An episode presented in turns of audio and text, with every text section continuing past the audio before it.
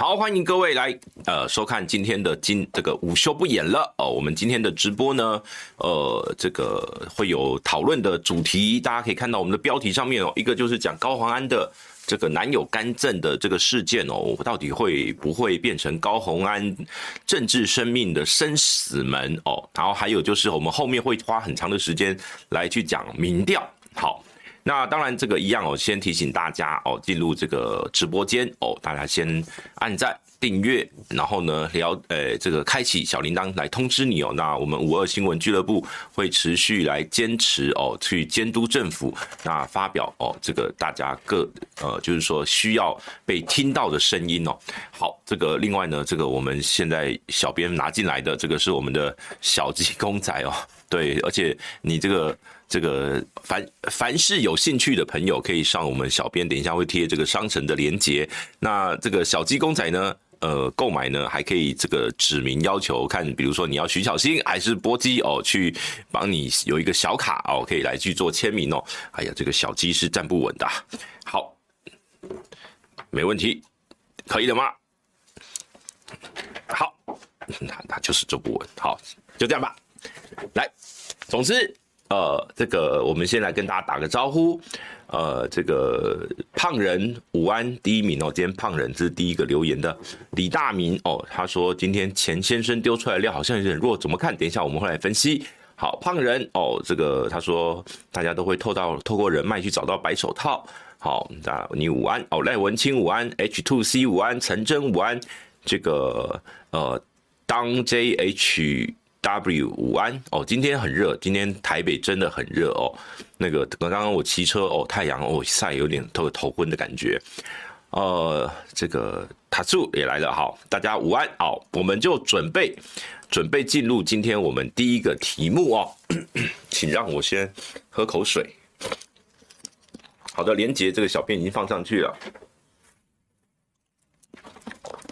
好来。我们第一个题目就请小编给我们第一张哦，就是今天钱康明的最新进度哦。他其实我这个是早上的进度，早上九点多他发了一篇文章哦。他说八月四号哦，这个李宗廷就是高虹安的男朋友，就叫他走人呐，叫他辞职啊。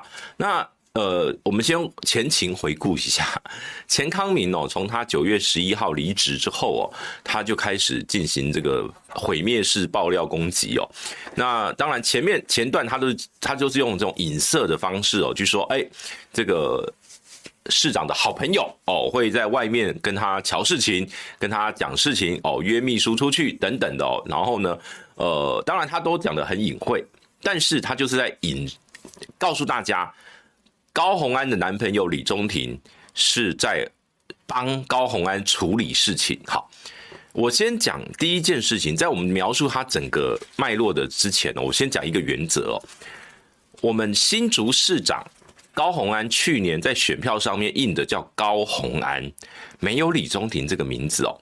那现在的新竹市府团队从头到尾也没有李宗廷这个名字，所以如果今天高虹安要让李宗廷处理事情，你得要给他一个名分哦，不是结婚，不是结婚那种名分，结婚没有用哦，是要给他，比如说你让他当你的办公室主任，你让他当你的办公室副主任，当你的市长是机要。当比如说哦什么呃哪哪个地哪个局处的这个秘书哦，你要让他有公职身份，要名名正才能言顺哦。当他变成一个黑机关地下市长的时候，他去处理事情怎么样都不对。我们先讲这个标准，这个标准不会因为今天检验你民众党才这样，不是。以前大家还记得吗？陈水扁的老婆在官邸桥什么金改，然后呢，一群一堆商人要拿钱去这个跟他拜会哦，要去跟他这个呃拿钱提前去讲哦，这种事情就是不可思议啊。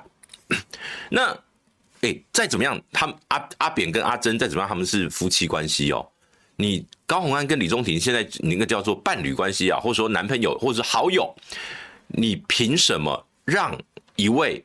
哦，这个你的这个，如果我们严格来讲，他过去跟你的这个用官方比较公职、公领域的名称叫做你的立委办公室的前助理，你凭什么要要他来帮你执行处理新竹市政府的业务，完全不行。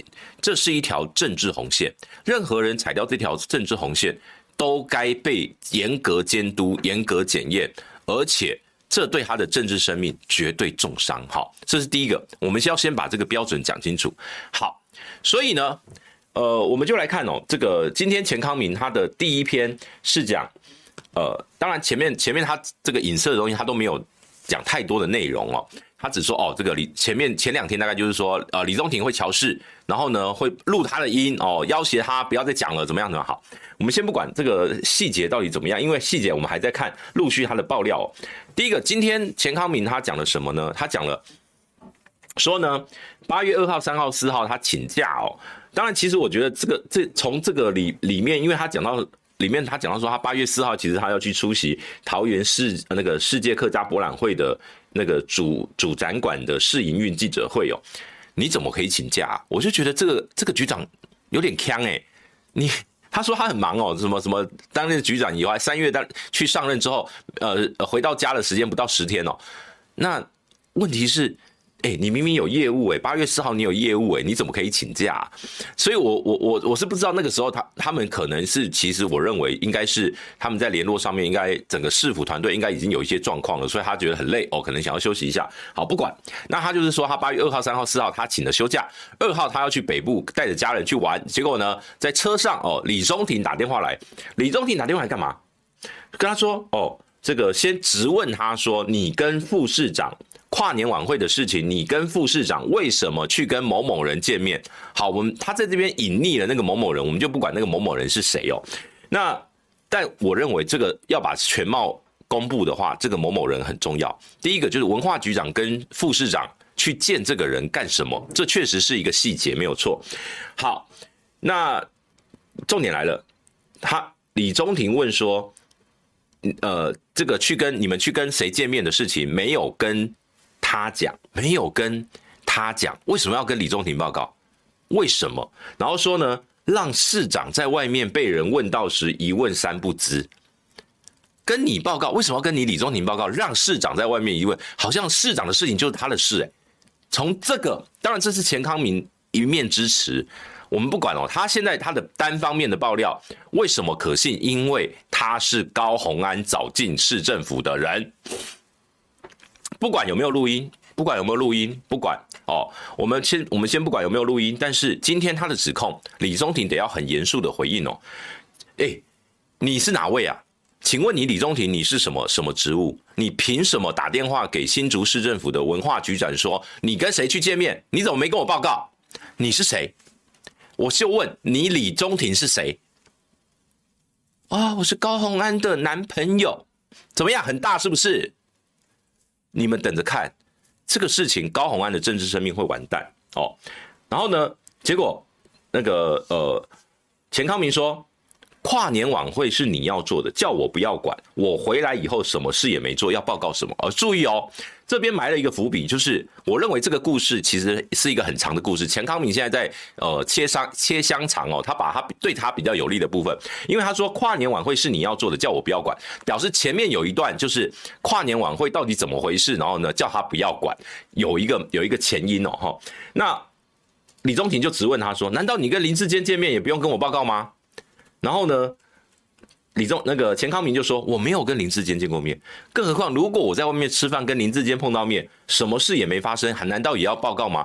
这个说的没有错啊，李宗廷，你凭什么叫人家要跟你报告？好，这一段证明了李这个是说钱康明证明要证明李宗廷用市长的代言人的身份在质问他哦，这第一个。那他当然他是说什么行车记录器有录到或怎么样，不管没关系，这些东西有没有证据，这个是钱康明后续如果这个东西要进入到司法，他得要自己去举证。这第一个，再来第二天哦，他说他休假到一半，他就为了要处理事情，他就回到新竹了。然后呢，考试一下，呃，这个这个说哦，局当局长不要在国内休假等等，好。再来八月四号，他说呢，因为他到他跟副市长又蔡立青哦，到桃园去参加这个记者会，下午回到新竹，他说呢，他跟李宗廷在市府外面一家设计公司里面见面，还强调是李宗廷约的地点。你李局长在外面，在外面的厂商设计公司应该是厂商吧？为什么你凭什么可以有这个资格去约一个局长去见面？那当然，我认为钱康明会去赴约哦，这表示他们两个人其实彼此都知道彼此在干嘛了。那个时候，不要忘记那个时候他们还没有撕破脸哦。然后呢，哎，结果他就说，当天李那个李宗廷就跟他说，哎，钱老师哦，谢谢你在这这段时间帮忙哦，呃，但是你配合哦，你的你的配合跟当时想的不一样。所以是不是什么时候要辞哦？就等于说叫这个钱钱康明走人啦，就你应该要辞职啦，知所进退的啦。哦，因为你跟你在配合度上跟我们没有办法这个跟上哦。结果呢，这个钱康明就说：“诶，呃。”他的他他故意弄了一句说心里话是，我是牵着小三的手进巨城吗？我为什么要辞职？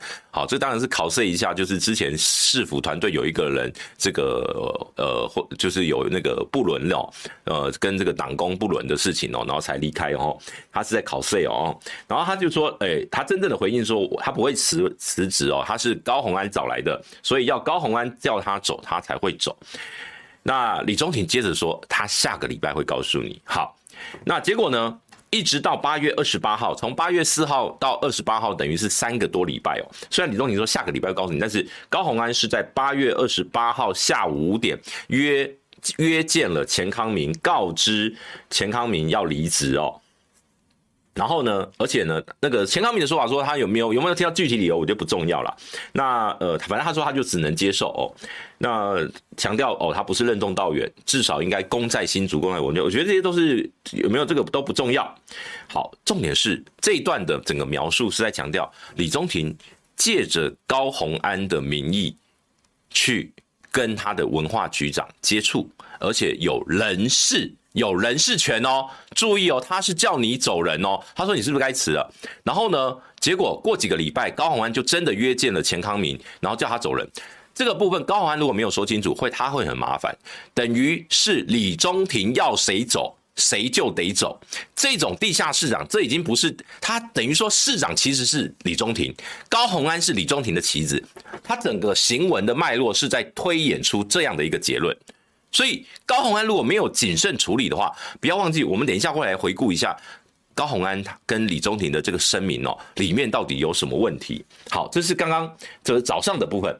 刚刚稍早他在他呃钱康明又补了一个，就是说跨年晚会的事情到底怎么回事？他强调，在他离职前，新竹都有跨年晚会，什么意思？然后因为。高虹安说：“哦，新竹虽然之前有追加三百五十万的跨年晚会预算，但是最后没有要办，我们没有要办哦，所以呢，最后要跟新竹县市就让民间去办，我们新竹县市政府就是鼓励呃去支持民间，所以就没有要办。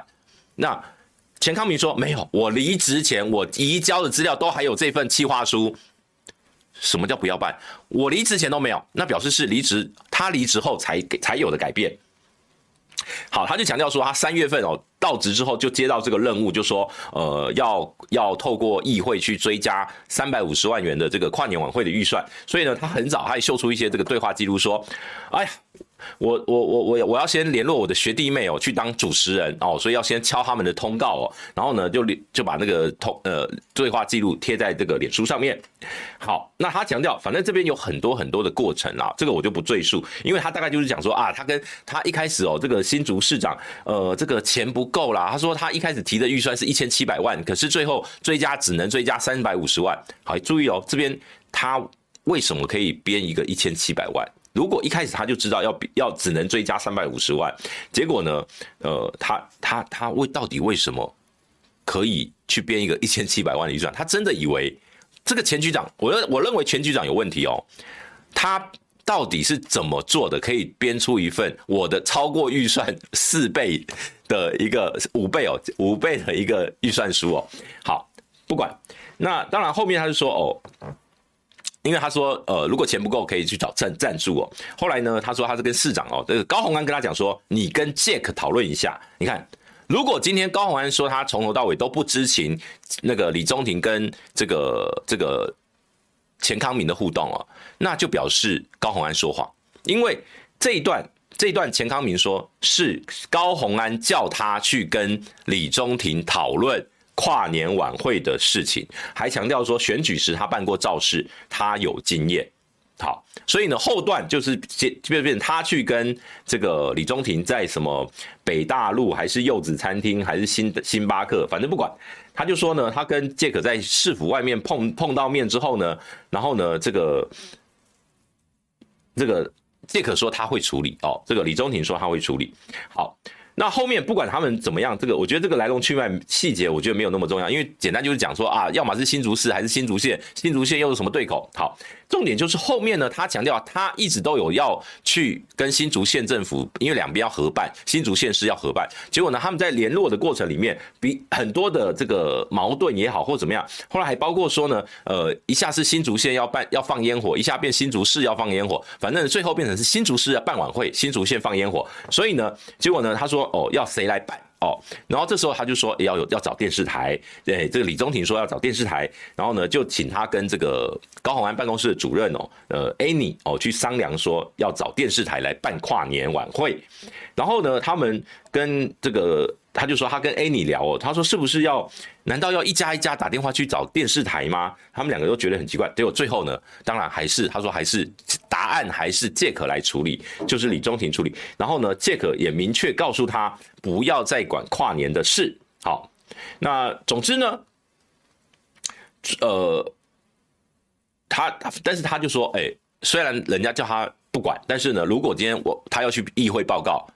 是算在他头上啊！如果今天主办的是文化局，当然算在他头上啊。所以他说，他就说，哦，他呃，他说他除了议会知道、文化局知道、私下邀约的新竹市表演团队知道以外，还没有对外公布今年有跨年晚会。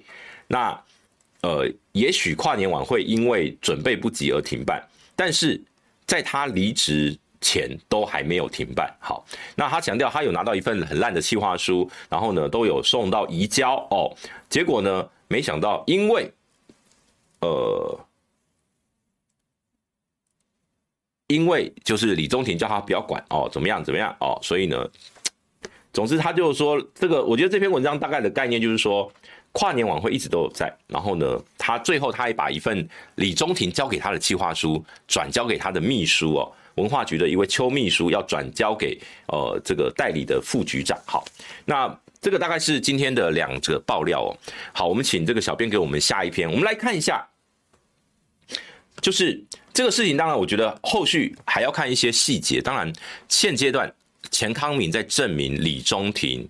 跟他有互动，而且是直直接在指挥，他已经越过所谓市长的这个这个这个职务哦，去指挥局长。好好，重点来了。那李中庭在礼拜，这是礼拜一啦，礼拜一的傍晚的时候，下午了，下午大概三四四点多吧，他发了五点声明。我们我我把比较跟这个这个钱康明局长互动的事情哦，大家看一下这个声明里面哦，第一个他说。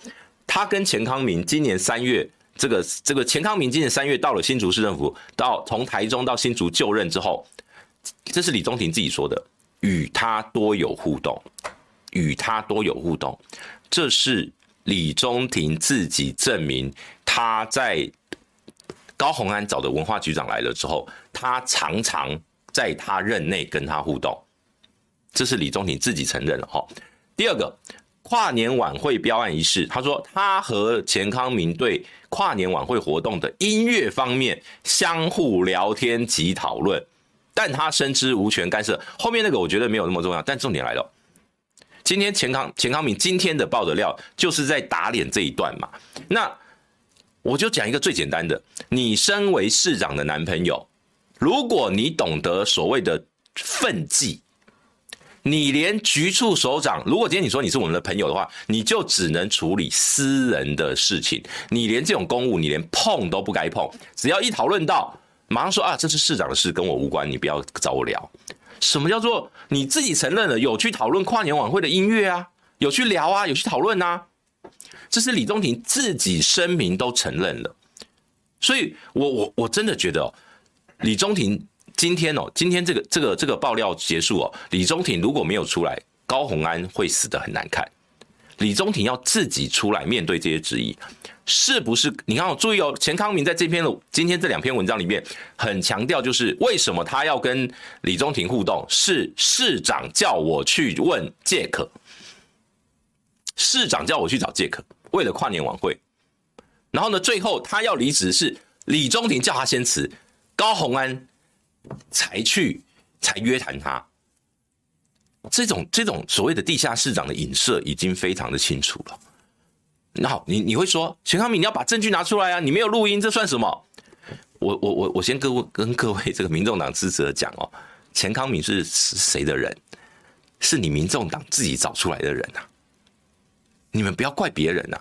钱康明去年选举在台中都在帮你们台中市党部做歌，做这个这个去去辅选呢。他跟李这个高虹安，就是因为高虹安曾经是台中市党部的主委，所以他一开始提到嘛，李宗廷说：“啊，在高虹安担任立委，因为地方服务的事务，两个人认识了嘛。”今天你把人家请到市政府里面工作，不管今天钱康明是不是有别的问题，我认为钱康明有别的问题，但是你能够处理到让钱康明在离职的时候爆料，证明了你这个团队或者说你这个领导人没有带人的能力。政治，我们常常讲哦，那个今天我写了一篇文章，我就说孙中山先生说，政是众人的事，治是管理，管理众人之事就是政治。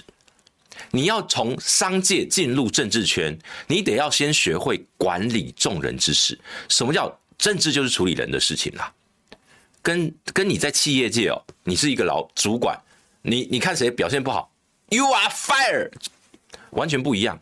你在政治圈，你去年经历过的论文事件、资策会的这些什么侵权、什么背信，经历过这个呃这个这个助理费的事情，难道你还没有觉悟？你要怎么对人做好一点吗？高虹安完全没有从去年的教训中学会要自己处理人的问题啊！你怎么会让李宗廷去处理？你市府官员里面的事情，李宗廷的声明证明了他确实有跟钱康明互动。这个，我我我我我真的我真的老实说，我看到这个声明我就说哦，那。就只是证明李宗廷确实有互动而已。好，我们请这个小编给我们下一页。那我念一下这个无聊晃晃哦，刚刚斗内他说，若前局长所言属实，希望民众党适时壮壮士断腕，别跟绿一样不敢动 OPPO 之流，才能做大众期待的新政治。呃，无聊晃晃，我跟你说，陈欧珀前诶上个礼拜才被民进党廉政会约谈呢。民进党廉政会是有启动调查的，而民众党到今天。柯文哲才说啊，我们有一个什么第三方举报机制，我们可以来呃试用一下哦。你身为党主席，对这些狗屁倒灶的事情，你听闻听到就该主动说，我们党中央会有一个机制来处理。你怎么会说啊？这个我不知道，这个要由新竹市政府来处来来回答，要由他个人来回答。不是啊，高虹安是民众党最高行政首长。民众党现在只有高虹安是台湾本岛县市的县市长，你柯文哲没有办法管他，他是你的党的招牌呀。结果他现在这个市府，现在一旦这些我跟你讲这些呃狗屁倒灶的事情一直吵一直吵，你总统不用选了啦，总统不用选了啦，谁会相信你民众党有治国能力？你治一个党员都治不住了。你怎么治国？你自己党里面的人都会互咬了，你怎么治国？你们这个党没有人才啊！所以我这个我我必须要讲，很多人对民众党有很高的期待哦。但是包括像去年投给高虹安的人，就是看不惯了民进党执政以来的很多乱七八糟，新竹棒球场这些乱七八糟的事情，结果你怎么可以不好好的谨守分际？你怎么可以让你的男朋友去干政？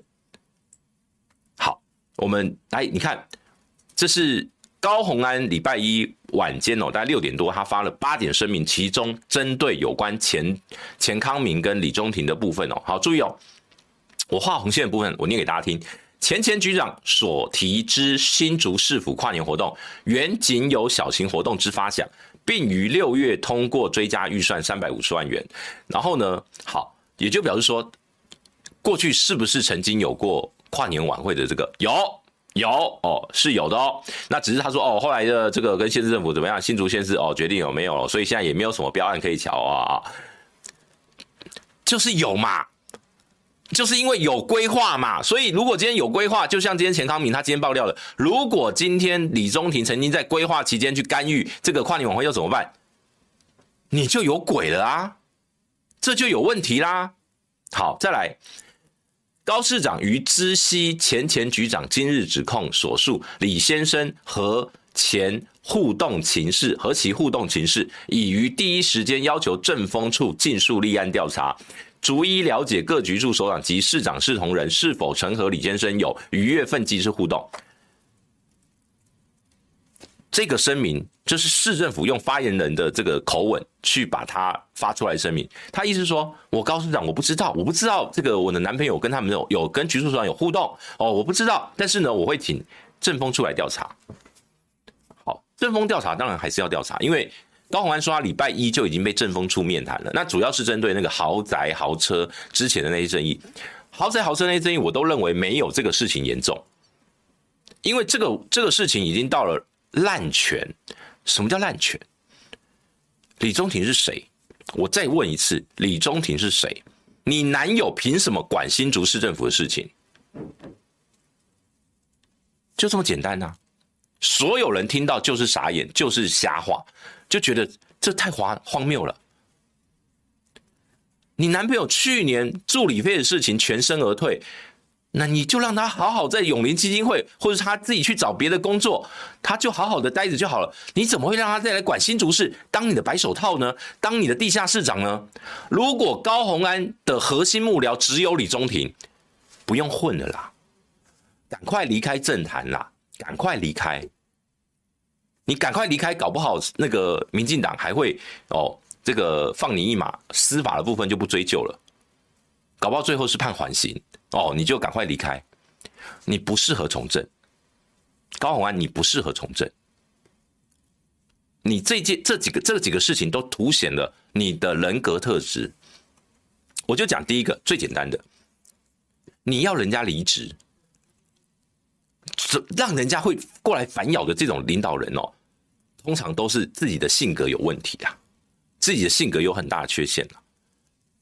理论上，大部分的在政治圈哦，比如说像钱康明，他是一个退休的这个艺文圈的人士哦，他被提拔当官，再怎么样，如果今天你对他是很尊重的，比如说这个跨年晚会的事情哦，有一些误会，你去主动跟他道歉，都可以化解啊。你知道我听到地方记者说什么吗？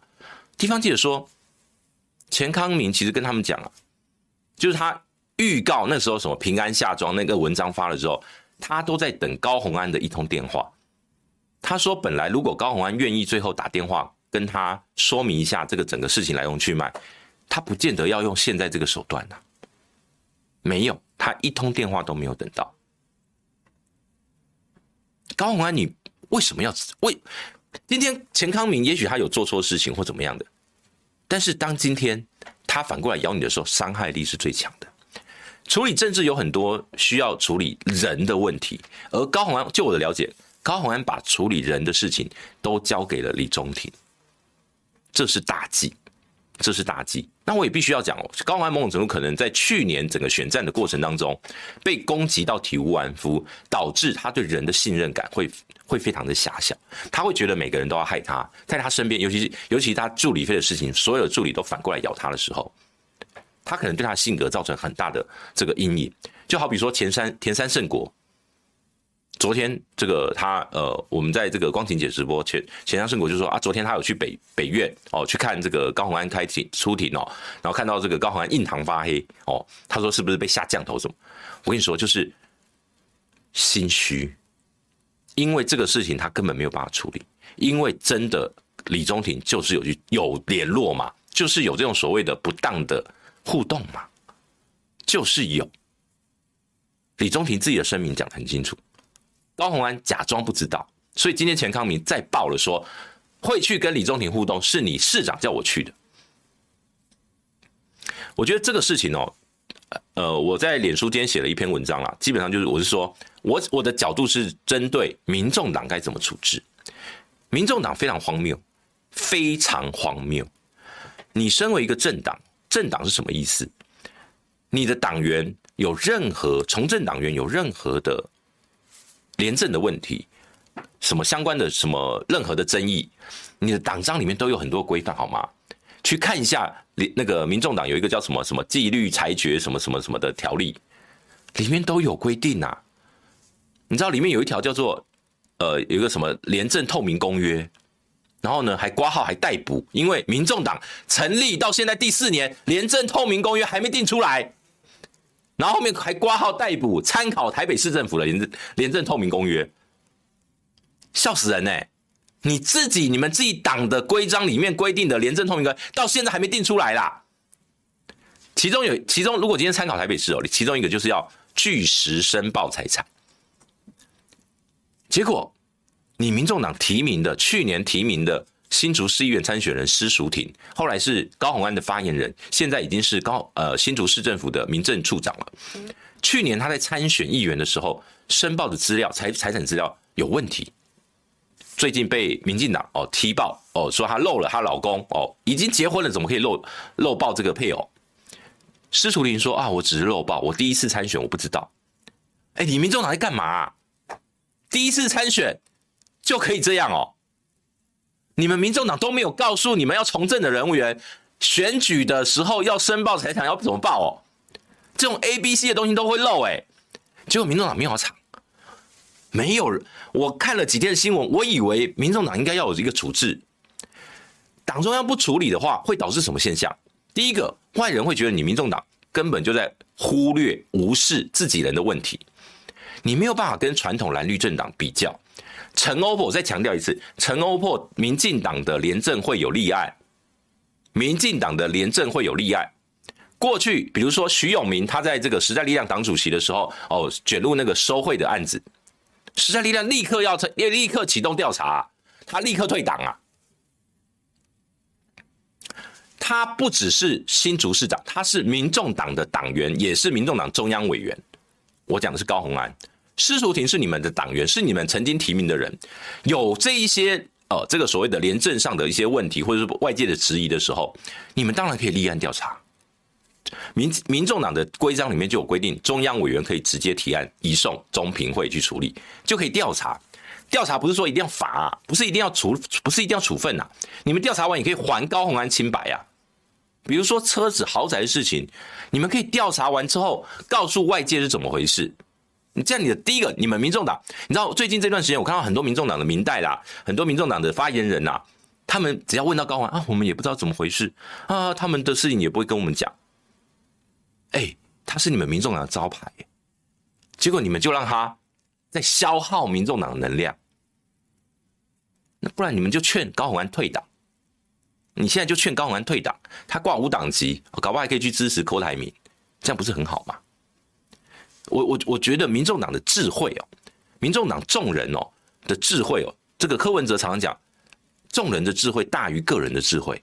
可是现在我看到民众党是一个众人智慧。不及柯文哲一人一制的政党，最后所有人都在看柯文哲脸色，这样对这个政党是不好的。一个新兴政党，如果连这种党的基本的机制都没有办法启动，过去曾经有一位这个民众党的中评会主委哦，被呃这个柯文哲说啊，哪一家的狗把他牵回去，如果。这个我不是要攻击谁，我是说，柯文哲如果连自己党内的机制都不清楚，自己党内的机制都不尊重，未来这个政党不会大，这个政党不会健全啊。好，反正这个事情我我认为还会有很长一段时间的讨论啦。这个事情高虹安的事情还会有很长很长很长的时间的讨论，所以呃，柯文哲如果觉得他选情太太稳了不妨继续看下去哦，继续看下去。那最新的最新的讯息哦，今天因为今天柯文哲他们开了一个记者会，说什么民众党要引入什么重勤业重信什么什么什么什么第三方举报机制哦。呃，最新我听说勤业是勤业重信公司会发一个会发一个声明说他们并没有接民众党案子，我不知道怎么回事，民众党不知道在干嘛哦，我不知道哦，但我刚刚听到一个讯息是这样。总之，呃，什么，我就跟你讲，柯文哲今天讲都太太晚了啦，今天讲都太晚了。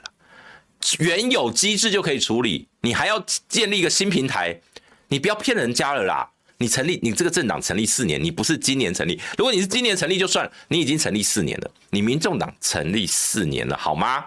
有很多的机制该用就要用，那你才能够昂首阔步，你们的党员、你们的干部才能昂首阔步上节目的时候跟人家讲说，我们已经主动把高虹安移送调查了，绝不宽待。有人说那个是司法问题，关党什么事？党当然要处理啊，可以停权啊，可以开除啊，也可以还他清白。如果连案情都搞不清楚的话，你叫民众党人怎么办？现在民众党最麻烦的就是什么事情都要去问高虹安说：“哎、欸，你们李宗廷那个怎么回事啊？”就因为没有人联联络得到李宗廷，只有高虹安啊，那你们怎么办？好，这个这一题哦，就就先到这边。好，再来我们讲民调。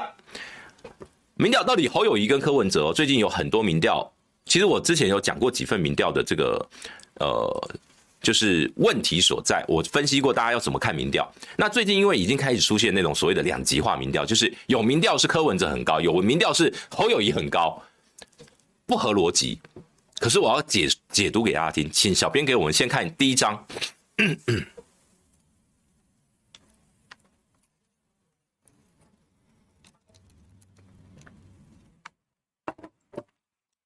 好，来，这个这是 NCC 的官方调查，这是我汇流新闻网做的做的图片啦。那我引用一下，去年去年哦，注意是二零二二年哦，二零二二年已经有过半的民众不使用市话了，市话市话。的占有率就是我们看到这三有三个点哦，一个是仅有手机，一个是市手机及市化，一个是这个仅有市话，有市话的比例只有百分之四十八左右，手机是有百分之九十二，也就是说，现在你如果民调是采取全市话的民调，你有你有一半的人接触不到。在这个状况下，你的民意调查要能够推论母体，你的偏差值会很高很高，所以就是说你的准确率会很低。好，加入手机也会有加入手机的问题，但是现在很多的民调公司开始慢慢的把手机民调加入。好，我们接接下来，我这是第一个前言，我就是必须要讲是背景。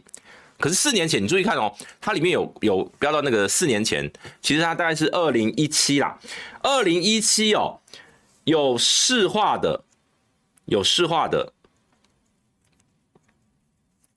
八成，二零一七有市话的是八成，到二零二二去年只剩不到五成，今年可能还更低哦，而手机的比率，仅有手机的比率越来越高。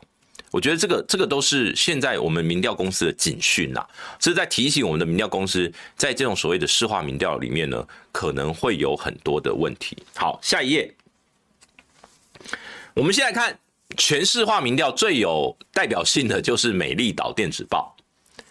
好，来美丽岛电子报，我们看到这是第三十五波，这是传说中呃这个我我哎，其实我忘记他的这个，反正。他民调数字我没有去记，但是我要告诉大家，这份民调为什么侯友谊领先柯文哲越来越多啦？好，第一个我们来看哦，就是呃，我有我都用红框红框框起来哦。好，第一个来看国民党在这份民调，这份民调大概就是一千一千多份啊，一千秃头份哦。那国民党在这份民调里面的呃这个个数哦哦，大概是一千两百份，一千两百，他一天是四百份，所以这个大这份民调大概有一千一千两百份左右的样本，他的。呃，这个国民党支持者就是自己说自己支持国民党的哦，这是政党倾向嘛？他说他支持国民党的占全部样本的百分之十七点七。好，然后再来看支持民进党的哦，民进党支持者在这份民调里面占了二十九点六，将近三成。再来，我们看民众党，民众党只有八点六啊，八点六啊。所以这个市话民调在这份民调里面，我们可以看到，民众党制度远低于所有这个民调里面的平均值。大部分的民调我都有去比较，我每一份民调我都会看这个这个数据，我都会看这个数据。为什么？因为这个很重要，你的样本的分布状态会决定你最后民调的结局。而好死不死呢，ET Today 跟美丽岛电子报都是民众党支持者比例最低的，民众党支持比率最低的两个民调。这两份民调，美丽岛电子报，美丽岛电子报，我认为可以解读说啊，因为全市化，全市化，所以调查不到很多柯文哲支持者或者民众党支持者，我觉得这合逻辑。好，那呃，但是它越来越低，因为美丽岛它的国政民调，注意哦，如果今天是国政民调，都还有十到十五趴这个区间哦，在过去的半年内的国政民调，甚至高一点，还有到十五以上的。可是为什么在最近这一波的这个所谓追踪民调，它的民众党制度支持者？一直都在十趴以下，几乎都在十趴以下。好，所以我觉得这个是一个呃结构性的问题。那赖清德在这份民调里面，如果我没记错，好像三十九趴吧。你看，哦，光是民进党的支持者有二十九点六，再加上其他泛绿有四点一，好，那再加十这个什么激进党啊，加起来四点五，就已经三十五啦，就已经三十五啦。而且你看那个民进党支持。赖清德的比例已经到九成二了，在这份民调里面。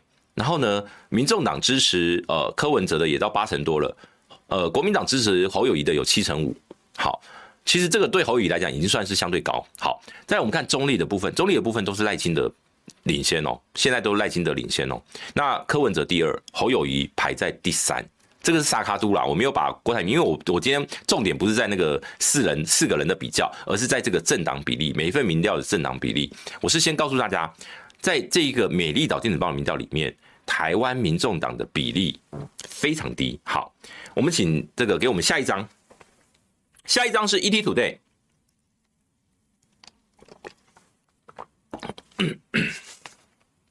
好，来 ET Today 的民调。我还特别来注意看，我有用红红色的字标上去哦，在这个每个政党的后面哦，每个政党的后面名称的后面都有一个呃几个几个趴数哈，注意看，民进党在这份民调支持者在这份民调里面的数量是百分之二十三点四，国民党二十二点五，民众党八点零，比美丽岛电子报还低，好，比美丽岛电子报还低，而且呢，它的泛蓝泛绿哦。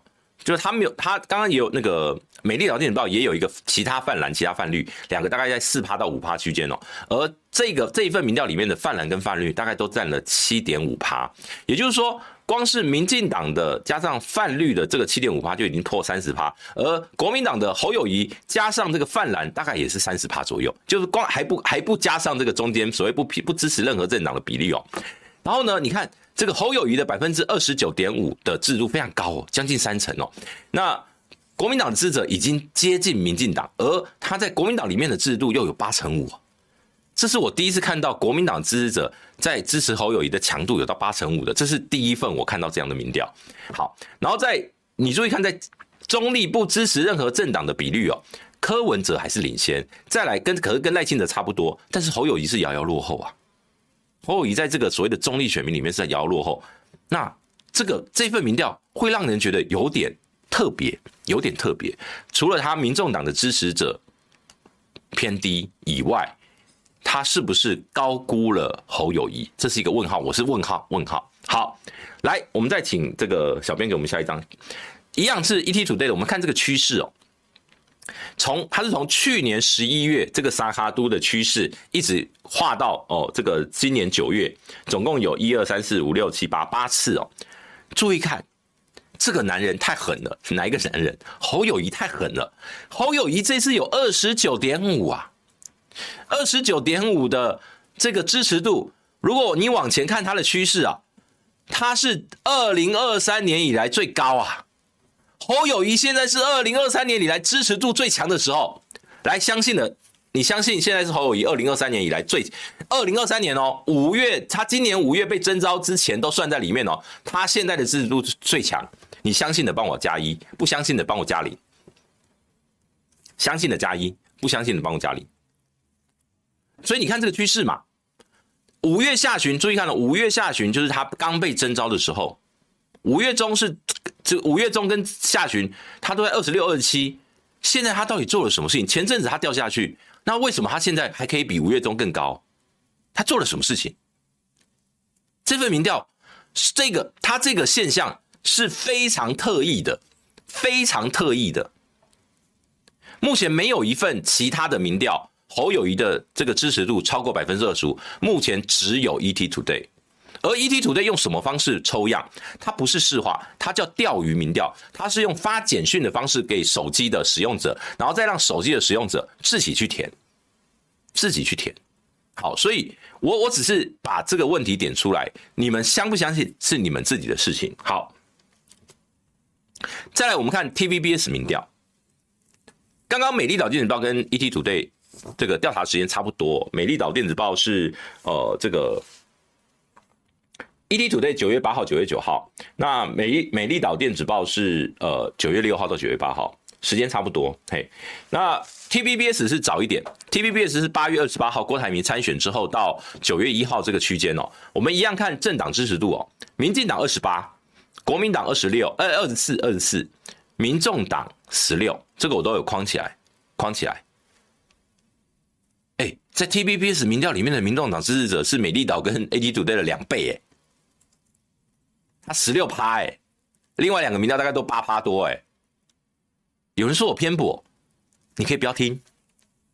我我我在分析专业民调数据，侯友谊的二十九点五，我我我我不认为那是真实的，我不认为，我不认为，很抱歉，我认为。每一份民调都该被完整的呈现它该被呈现的样子。每一份民调彼此横向是不能比较，但是我可以告诉大家，每一份民调里面的样本分布。所以我们在看我们在看民调的时候，我们不会只看那个支持度的比率。好，呃，什么叫我有没有歪一边？我歪哪一边？你说上厕所会歪哪一边吗？好，那个这是 TVBS 的分布哦，二八二四十六。T B B S，我一直最我最近都在强调 T B B S 的民调自从七月以后发生一个很特别的现象，在七月以前，国民党的支持支持者的比例都是最高的，这是 T 台民调以前的特特性，国民党支持者会愿意表态。可是，在今年七月以后，事件这个整个世界观改变了。今年七月以后的 T B B S 民调都是民进党的支持者高于国民党，而且呢，高的蛮多了，现在都已经超过，你看。国民诶、欸，国民党、民进党支持者高过国民党四趴，这个这个对呃 TVBS 是一个正面的哦，这个是一个民调来对这家民调公司来讲是一个正面。以前都讲 TVBS 是蓝蓝媒，所以呢会有所谓的机构效应，就是民进党的人、绿营的人不愿意表态。可是现在在 TVBS 民调里面，民进党支持者的表态率是高的。这个某种程度我之前有分析过，这个就叫做。现在赖清德支持者铁到连 T 台民调他们都要表态，他没有在怕。赖清德支持者强度非常强。好，再来请小编给我们再看再看下一张。再来我们看一下这个不同的、不同的另外一个 另外一个极端。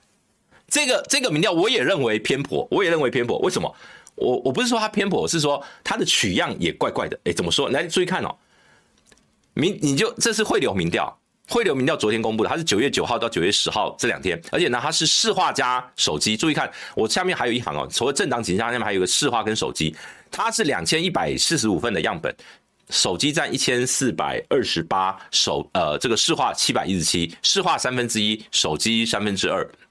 好，民进党的支持支持者在这个里面的比例是二十五点八，国民党二十二点三，民众党二十一点八。二十一点八，如果你去跟这个 ETtoday 或是美丽岛电子报这份民调，它是它的二点五倍，它的这个支持者是，你知道这两份民调就是完全不一样的世界啊，两个是平行宇宙啊，对不对？可是关键是什么？我认为有加手机有差，有家手机有差，有家手机真的差很多。好，你注意看哦，我我我们我们先看一下这个，呃，哦，还有一个，我我先看上面各个政党的这个彼此的支持者的支持强度哦。赖清德哦，民进党支持者支持赖清德七十七点一，相对于其他民调是偏低。侯友谊，国民党支持者支持侯友谊的五十一点七，低了很多。刚刚 ET 图内是八十五，这边跑到五十一。好，柯文哲，民众党支持柯文哲的六十六点九也偏低。那关键是什么？因为这是一个四卡度，里面有郭台铭。这份这个这个交叉里面是有郭台铭。里面有郭台铭，然后你看郭台铭在民进党拿了七点二，国民党拿了十九点七哦，民众党拿了十三点三。那当然对郭台铭来讲，比如说你看在美美丽岛经济日报里面，郭台铭掉到八趴了，可在这份民调他还有十三趴。所以我说加了手机确实不一样。好，我们来看最后两行，请看最后两行，最后两行就是手机跟市话。如果是纯市话哦，纯市哎纯市化的话，第一名赖清德三十二点九，第二名。侯友谊十九点九，第三名柯文哲十点八，第四名郭台铭八点一。可是如果是全手机，这就是说这两千多份样本，如果把它全部转换成手机哦，就是手机的这一千四百多份里面，柯文哲变第一名，柯文哲二十九点八变第一名，赖清德二十六点一第二名，郭台铭十五点四第三名，侯友谊十三点四，侯友谊变成变老四哎。所以，当你变成四化跟手机用这两种不同的工具去抽样的时候，会有截然不同的状况。那就表示今天手机或市化的各种，就是两往你的杠杆往哪一边倾斜都不对，都不能推测整个全国的民意。所以，我们看民调，我们不是只看。我在告诉大家，你看这个民调，你要看一些里面的内容。如果今天民众党人看到这份民调，就说：“哎呀，我们我们会赢啊！”告诉你，这份民调真的把民众党支持高估了啦，高估了。而且你不要忘记了，你去看他的这个这个后面政党倾向哦，前面像 ETtoday 或者是美丽岛电子报都还有一个什么泛蓝泛绿，没有哦，这个里面没有哦，这里面只有什么不偏任何党，其他未表态。所以你看这个这个这个表这个政党里面的这个未表态的不表态他的政治立场的人比例还蛮高的哦，比例还蛮高的哦。好。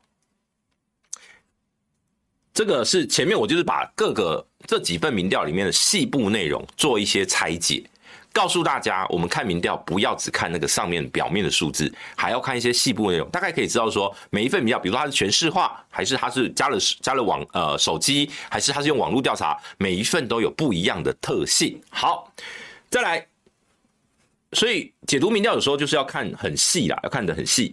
在这个汇流民调，昨天呢还有一份。就是说，还有做一些很特别的，请小编给我下一张哦。就是一个是总统政党轮替的支持度，有六成五的民众支持政党轮替，六成五的民众支持政党轮替。当然，这个因为它是两千多份，里面有市话也有手机，而且刚刚我们提特别提到，里面在民众党制的，我认为是有高估，但是整体来讲，呃，我认为这个六成五，因为它的这个赖清德制度还是有大概三成五左右吧。对，赖清德的哦，赖清德的总支持度是二十八点四，就是大概三成上下，所以六成五支持政党轮替是很合逻辑的，因为等于说不投赖清德的大部分都会支持政党轮替啊，所以。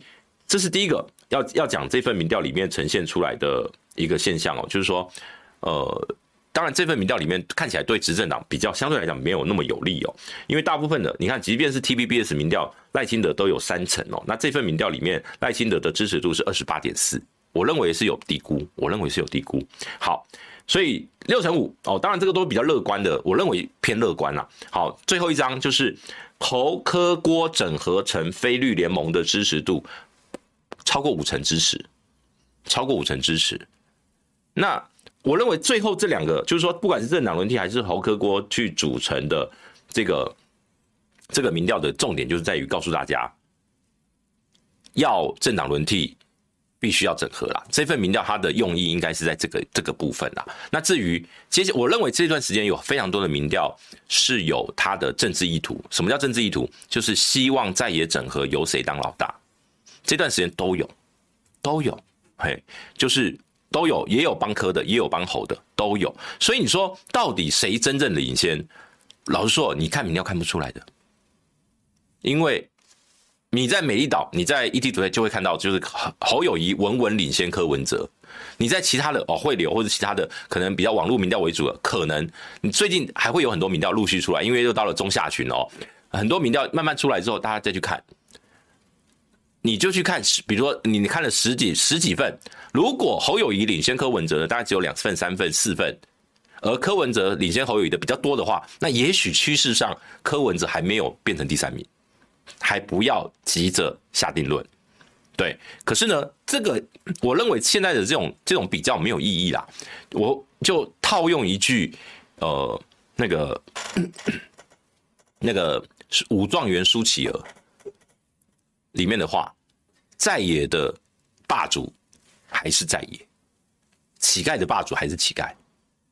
你就算是在野第一名又怎么样？现在赖清德遥遥领先。该去想的办法，我我跟你讲，不管你民众党的支持者，或是柯文哲支持者，或是侯友宜支持者，国民党支持者怎么想，对我们这种所谓的支持政党轮替的人来讲，在野整合是必要，是必要的。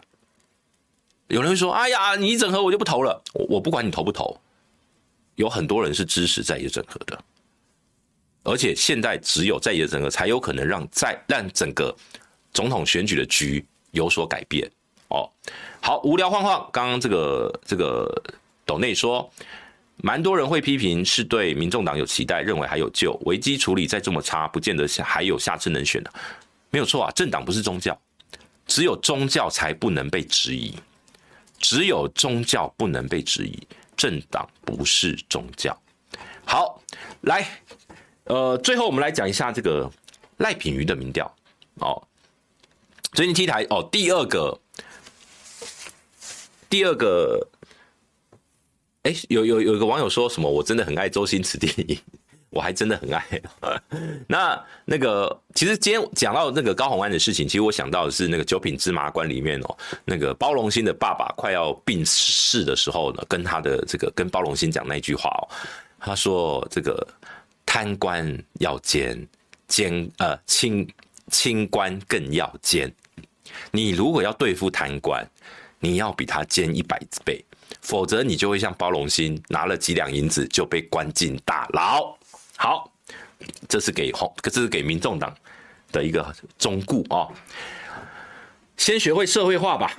来，这个新北第十二选区。哦，汐止等哦，汐止等哦，因为为什么？因为汐止在这个选区是最大票仓啊，什么什么，还有那个什么很多北海岸的这些乡镇哦，那他们的选票相对少哦，什么平溪、双溪、什么共寮哦，什么什么等等等等的。好，那汐止在这个选区的选票大概占了六成以上，所以汐止决定了这个选区的胜胜负，呃，可以这么说。那呃，这一次哦，赖品妤是遥遥落后。哎，Z 九出任务董内有说哦，这个收到了，呃，这个当 JHW 哦，写董内来说，波基理论清晰，立场客观，这样，谢谢谢谢。好，我们继续把赖品妤赶快讲完。他这次哦，他的民调他是现任立委，但他落后了挑战者廖先祥十六趴，他落后了十六趴，而即便是民进党的支持者的支持度，他也只有七成左右，七成一支持赖品妤。啊，那现在你可以看到，像民众党基本上都愿意支持廖先祥。好，我我我把这个这个选区叫做小鸡扛母鸡哦。等一下我们会讲一下这个选区的总统的的的盘哦。怎么说呢？廖先祥很多外界不在这个选区的人不认识他，可是廖先祥廖家他是这个选区的已经长期耕耘几十年的政治家族。这廖家在戏子地区的知名度是高的，所以廖先祥离开了戏子，也许没有什么人知道，但是在戏子很多人都知道，很多人都知道，他不一定要靠空战，他是可以靠陆战去打的。而这一次赖品妤最关键是什么呢？当然就是他失去了年轻人，他失去了年轻人。上一次他只赢李永平不到三千票。当然，因为上一次那个赖嘉伦时代力量有提一个赖嘉伦拿了一万多票，可是注意看哦，注意看这一次，你看时代力量倾向的这个支持廖先祥的比例也是 也是比赖品瑜还多，支持廖先祥也比赖品妤还多。那当然未决定的也为主啦，因为很多可能时代力量都觉得想说会不会到时代力量搞不好这边提名也不一定。好，那不管，可是呢，廖先祥在现阶段至少是一个可能让人家觉得他是一个可以妥协的方案。赖品妤现在的仇恨值很高，尤其在云豹的事件过后，那他又跟馆长互杠，所以呢会导致现在他变成是年轻人的在馆长他有很多的年轻的支持者。那这群支持者，当你看到赖品就已经被贴一个什么赖百亿啊、什么小公主啦，各种奇奇怪怪的标签贴上去，要拿到中间选民很不容易。好，最后我看一下最后一张，请这个小编给我们最后一张，是这个选区的总统的参这个比例哦。